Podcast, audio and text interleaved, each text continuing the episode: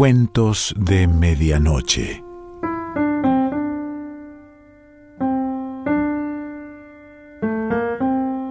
El cuento de hoy se titula Ahorcamiento de un juez y pertenece a Ítalo Calvino.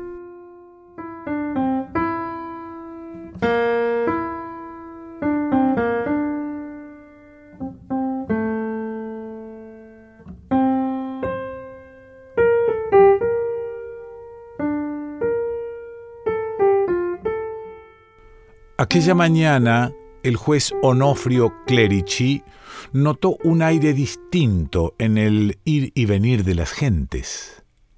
Atravesaba todos los días la ciudad en un carruaje frágil desde su casa hasta el Palacio de Justicia, y allí la gente llenaba las aceras con aquel dejar caer cansadamente los hombros, los amontonamientos alrededor de las morenas vendedoras de castañas, los gritos de ciegos, lotería, millones y los golpes sordos de los cuadernos en las carteras cuadradas de los escolares y las cestas rebosantes de berzas y apios roídos por las babosas. Hoy parecía que algo distinto movía a aquella plebe. En las comisuras de los párpados aparecía el blanco del ojo en fríos triángulos y entre los labios los dientes. Y los abrigos y los chales trazaban contornos angulosos más netos sobre los hombros caídos, y el borde de las barbillas sobresalía por encima de los cuellos de los jerseys y sobre las solapas. Y el juez, Onofrio Clerici, tenía una sensación creciente de incomodidad. Hacía semanas que los signos trazados con tiza en las paredes de su casa se multiplicaban y crecían. Dibujos de orcas y de hombres colgados de orcas, y los ahorcados llevaban siempre el birrete alto de juez, cilíndrico y ancho arriba, con un lazo redondo. Hacía tiempo que el juez Onofrio Clerici había comprendido que la gente lo odiaba y que murmuraba en la sala al oír la sentencia. Y en las declaraciones las viudas gritaban más contra él que contra los acusados. Pero él estaba seguro de lo que hacía. Y también él los odiaba. Odiaba a esa gentuza consumida, incapaz de responder en el tono justo en las declaraciones, que no sabía sentarse respetuosa del público, esa gentuza siempre cargada de hijos y de deudas y de ideas equivocadas, los italianos. Hacía tiempo que el juez Onofrio Clerici había comprendido quiénes son los italianos. Mujeres siempre embarazadas con niños cubiertos de costras en los brazos, muchachos de mejillas azuladas que cuando no hay guerra solo sirven para desempleados y para vender tabaco en las estaciones, viejos con asma y hernia y manos tan llenas de callos que no pueden sostener la pluma para firmar el acta, una caterva de descontentos, de llorones y de pendencieros a quienes, si no se les pone freno, lo quieren todo para ellos, y se instalarían por todas partes, arrastrando a sus críos llenos de costras y sus hernias, y pisoteando cáscaras de castaña en el suelo. Por suerte estaban ellos, la raza de las personas decentes, una raza de piel lisa y floja, de pelos en la nariz y en las orejas, de nalgas estables como cimientos sobre sillones tapizados, una raza tintineante de condecoraciones, collares, impertinentes, gafas, aparatos acústicos, dentaduras postizas, una raza crecida durante siglos sobre los sillones barrocos de las cancillerías de antiguos reinos. Una raza que sabe hacer las leyes y aplicarlas, y hacerlas respetar en la medida en que le conviene. Una raza unida por un secreto entendimiento, por un descubrimiento común, que los italianos son una gentuza asquerosa y que en Italia se estaría mejor si no hubiera italianos, o por lo menos si no se hicieran notar tanto. El juez Onofrio Clerici llegó al Palacio de Justicia, que estaba viejo y medio desmantelado por los bombardeos, apuntalado por vigas podridas, con el revoque descascarado y los frisos barrocos del frontón derruidos. Como siempre en los procesos, se agolpaba delante del portón cerrado una multitud que los guardias metían en cintura. Se había hecho costumbre reservar el espacio del público a parientes y amigos del acusado y a personas en todo caso fiables y respetuosas. Sin embargo, alguno de la multitud conseguía siempre introducirse en la sala y encontrar un lugar en los bancos del fondo, perturbando la audiencia con protestas y siseos. Los otros se quedaban afuera para alborotar con quejas y amenazas. Algunos llegaban a enarbolar carteles y el jaleo llegaba por momentos a la sala poniendo nervioso al juez Onofrio Clerici y confirmándolo en su odio hacia esos italianos, tan petulantes e invasores en cosas que no conocen. Aquel día, sin embargo, la multitud estaba insólitamente callada y compuesta, y no se alzó de ella un murmullo hostil al ver bajar al juez Onofrio Clerici del destartalado carruaje para entrar en el Palacio de Justicia por la puertecita lateral. Ya en el interior del Palacio de Justicia, la sensación de malestar se calmó un poco en el corazón del juez.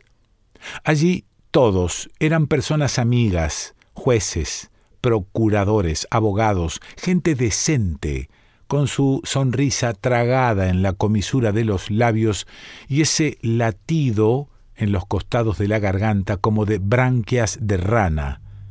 Eran gentes moderadas y tranquilas. En el gobierno y en todos los altos cargos del Estado había gentes así, de párpados bajos y gargantas de rana, y poco a poco los petulantes italianos entrarían en razón y se resignarían a las costras y a las hernias que soportaban desde hacía siglos.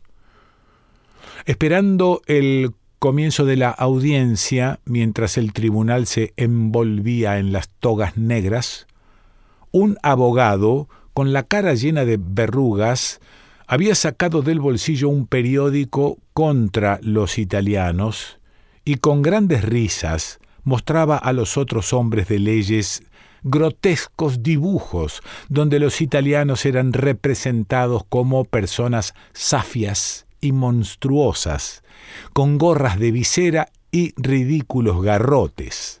Solo uno de ellos no reía de los dibujos. Era el nuevo secretario, un viejecito con la cabeza en forma de piña y apariencia afable y respetuosa. Los magistrados, uno por uno, iban desplazando los ojos congestionados de risa hacia la cara triste y arrugada del secretario, y la risa se ahogaba en aquellas gargantas de rana. Ese tipo no es de fiar, pensó el juez Onofrio Clerici. Después entró el jurado. Los procesos que el juez Onofrio Clerici presidía en aquellos tiempos no eran los procesos habituales contra cuatro muertos de hambre, autores de robos con destrozos. Eran procesos contra gentes que habían hecho arrestar y fusilar a los italianos en tiempos de una guerra pasada, y el juez, Onofrio Clerici, al oír el relato de sus casos, se había convencido de que eran gentes respetables, gentes que seguían sus propias ideas, gentes que todavía hacían falta para tener a raya a esos italianos palurdos, siempre demacrados y consumidos, siempre con el hambre en los huesos y sacando a relucir nuevas quejas. Pero el juez Onofrio Clerici dominaba las leyes, leyes hechas siempre por ellos, por los hombres de garganta de rana, aun cuando parecieran hechas para favorecer a esos pobres diablos italianos. Sabía que a las leyes se les puede dar la vuelta como se quiera y hacer llamar blanco al negro y negro al blanco. Entonces, los absolvía a todos y después de los procesos la multitud se quedaba en la plaza desgañitándose hasta tarde, y mujeres de luto lloraban con altos gritos a sus hombres ahorcados. Mientras el juez Onofrio Clerici ocupaba su sillón, examinó al público.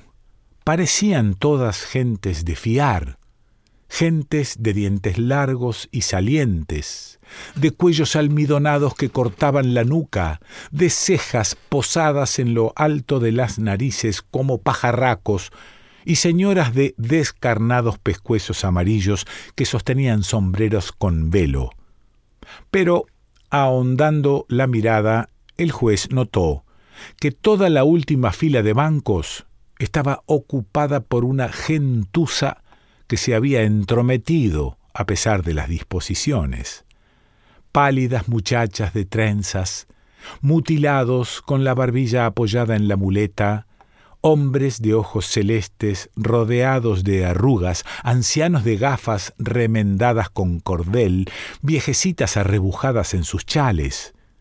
Esta última fila de bancos estaba un poco separada de la penúltima y los intrusos estaban sentados inmóviles, de brazos cruzados, y lo miraban todos a la cara a él, el juez. El malestar estrechaba cada vez más su cerco en torno al corazón del juez Onofrio Clerici. Había dos guardias a los lados del banco del tribunal que estaban allí sin duda para protegerles de las eventuales protestas de aquellos desesperados, pero tenían una cara diferente de la de los guardias habituales, una cara pálida y melancólica, con mechas de pelo rubio aplastadas por el borde del kepis. Y además, ese secretario que parecía escribir por su cuenta siempre inclinado sobre la mesa. El acusado ya estaba en la jaula, impasible, con un traje pulcro y bien planchado. Tenía el pelo de un gris opaco cuidadosamente peinado, un pelo que nacía cerca de los ojos y de los pómulos, y unas pupilas clarísimas que parecían apagadas en el contorno un poco enrojecido de los párpados sin pestañas ni cejas. Los labios eran protuberantes, pero del mismo color que la piel. Al separarlos mostraba unos incisivos grandes y cuadrados. Bajo la piel afeitada, la barba había dejado una sombra como de mármol. Las manos, agarradas con gesto calmo a los barrotes, eran de dedos gruesos y chatos, como sellos de correos. Empezó la audiencia. Los testigos eran los pobres diablos de siempre, gentecilla llena de quejas, gritaban, especialmente las mujeres, tendiendo el brazo hacia la jaula. Es él. Lo vi con mis propios ojos. dijo. Ahí tenéis vuestro merecido, bandidos. Hijo único, Millani, eso dijo. ¿No quieres hablar, perro? Toma, ahí tienes. Gentes que no saben hacer declaraciones como Dios manda, pensaba el juez Onofrio Clerici gente desordenada, indisciplinada e irrespetuosa. En realidad, aquel hombre en la jaula había sido un superior, y ellos no le habían obedecido. Ahora les daba una lección de comportamiento, impasible en aquella jaula, mirándolos con sus pupilas incoloras, sin negar, con un leve aire de tedio. El juez Onofrio Clerici envidiaba esa calma. Su sensación de malestar iba en aumento. Afuera, los martillazos de los obreros que trabajaban en el patio del Palacio de Justicia le ponían nervioso. Sin duda estaban apuntalando el edificio siempre tambaleante. Por las altas ventanas eclesiásticas de la sala se veían ejes y tablas transportados por brazos desnudos. ¿Por qué trabajarán mientras aquí se celebra una audiencia? se preguntaba el juez Onofrio Clerici, y varias veces estuvo a punto de mandar al Ujier para que les dijera que acabaran, pero cada vez algo lo contenía. Gracias a los testimonios iba reconstruyéndose la escena del cargo más importante, una matanza de hombres y mujeres y viejos en la plaza de un pueblo después incendiado. Poco a poco la visión del cúmulo de cadáveres en medio de la plaza iba presentándose claramente ante los ojos del juez Onofrio Clerici, y él interrogaba con meticulosidad y rigor para reconstruir la escena en sus detalles más ínfimos. Los muertos habían permanecido en la plaza un día y una noche sin que nadie pudiera acercárseles. Onofrio Clerici pensaba en aquellos cuerpos amarillos y huesudos en sus asquerosos trapos empapados de sangre grumosa, con grandes moscas negras que se posaban en los labios, en las narices. El público de la última fila seguía conservando la calma, quién sabe por qué, y el juez Onofrio Clerici, para vencer la turbación que le inspiraban, trató de imaginárselos muertos y amontonados, con los ojos abiertos como agujeros y gusanos de sangre debajo de las narices. Entonces él se acercó a nuestros muertos, dijo un viejo testigo barbudo y encorvado. Yo lo vi. Y se detuvo delante de ellos y les hizo a nuestros muertos algo que a mí me da asco hacerle a él. Escupió. El juez Onofrio Clerici veía a aquellos muertos italianos ya amarillos, los ombligos lívidos al aire, las faldas levantadas sobre las piernas huesudas, y sentía que la saliva subía también a sus labios. Miró los labios del acusado, hinchados y pálidos. Sería magnífico ver asomar una perla de saliva entre aquellos labios uno sentía casi la necesidad secreta de verlo. Y al recordarlo, el acusado separaba los labios y sobre los dientes incisivos grandes y cuadrados aparecía una leve espuma. Como comprendía el juez Onofrio Clerici el asco del acusado, ese asco que le había hecho escupir a los muertos. El defensor pronunciaba su arenga. Era el hombrecito bajo y panzudo, con la cara llena de verrugas, que se divertía tanto con los dibujos contra la pobre gente. Elogió los méritos del acusado, su actividad de funcionario celoso, enteramente dedicado a la salvaguardia del orden, considerando todos los atenuantes, pidió el mínimo de años de pena. El juez Onofrio Clerici no sabía dónde mirar durante la arenga. Si posaba los ojos en el público, enseguida le ponía nervioso la mirada de aquellos italianos del fondo, de ojos interminablemente abiertos hacia él. Y aquellos martillazos y aquellas tablas que no terminaban de pasar afuera. Ahora, del otro lado de la ventana se veía una cuerda y dos manos que la desenrollaban como para ver cuán larga era. ¿Para qué podía servir aquella cuerda? Ahora hablaba el fiscal. Era un hombre de huesos largos que se apoyaba en las aristas salientes de las caderas y separaba unas quijadas caninas atravesadas por cortinas de baba. Comenzó a hablar de la necesidad de hacer justicia a los muchos crímenes cometidos en aquellos tiempos y de castigar a los verdaderos culpables. Después añadió que el acusado no era, por cierto, uno de ellos, y que no pudo sino haber hecho lo que había hecho. Terminó pidiendo la mitad de la pena requerida anteriormente por el defensor del acusado. El público de las primeras filas aplaudió con un extraño ruido de huesos y nalgas. El juez Onofrio Clerici pensaba, ahora los del fondo gritarán, pero seguían siempre inmóviles y atentos, váyase a saber qué les pasaba. El jurado se retiró a la salita contigua para deliberar.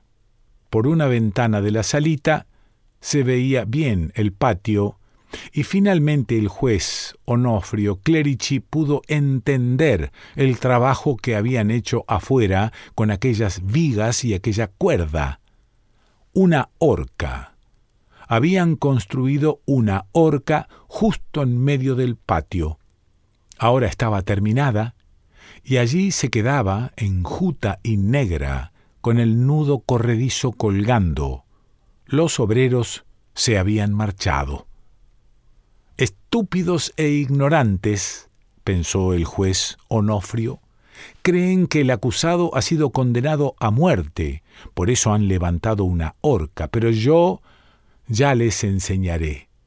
Y para darles una lección, propuso a la corte, empleando argucias jurídicas que sólo él conocía, que el acusado fuese absuelto.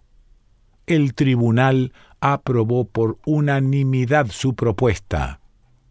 A la lectura de la sentencia, el más emocionado era el juez. Nadie pestañeó ni el acusado con sus dedos como sellos postales ciñendo los barrotes, ni el público decente, ni los intrusos. Las muchachas pálidas y trenzudas, los mutilados, las viejas con sus chales, estaban de pie, la cabeza alta, formando un coro de miradas llameantes. El secretario se acercó para hacer firmar la sentencia al juez por la humilde tristeza con que le sometía las hojas parecía que le daba a firmar una condena de muerte. Las hojas, porque debajo de la primera había una segunda cuyo margen inferior el secretario solo descubrió cuando deslizó encima la otra, y el juez firmó también esta. Sentía sobre él las miradas llameantes de las gafas atadas con cordel, de los arrugados ojos celestes. Sudaba el juez.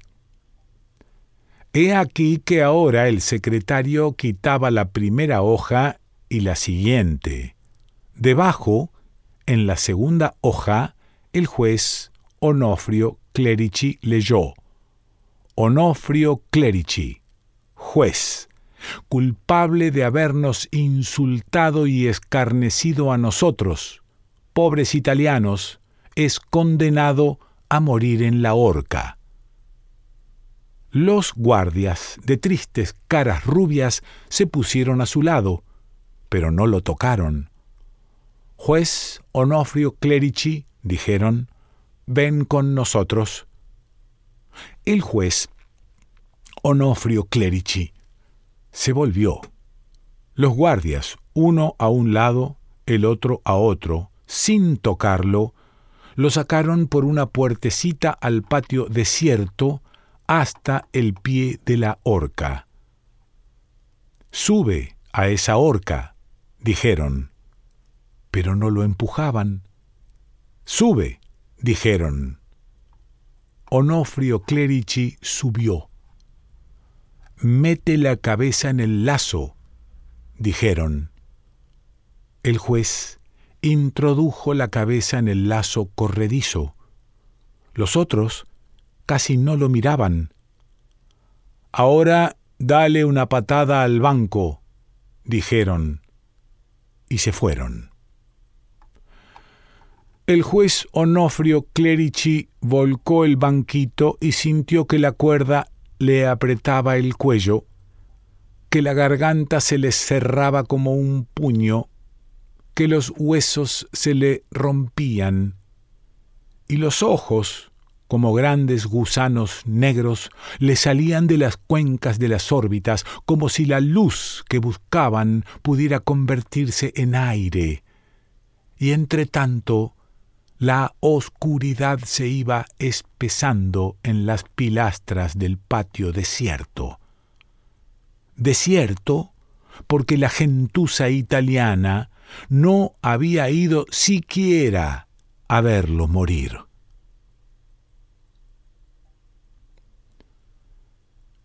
Ítalo Calvino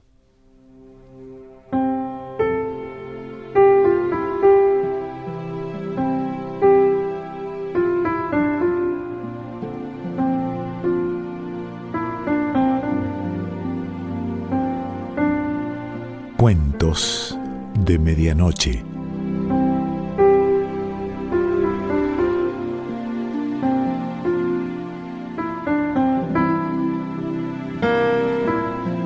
Selección Pancho Mondino. Idea y lectura Quique Pessoa.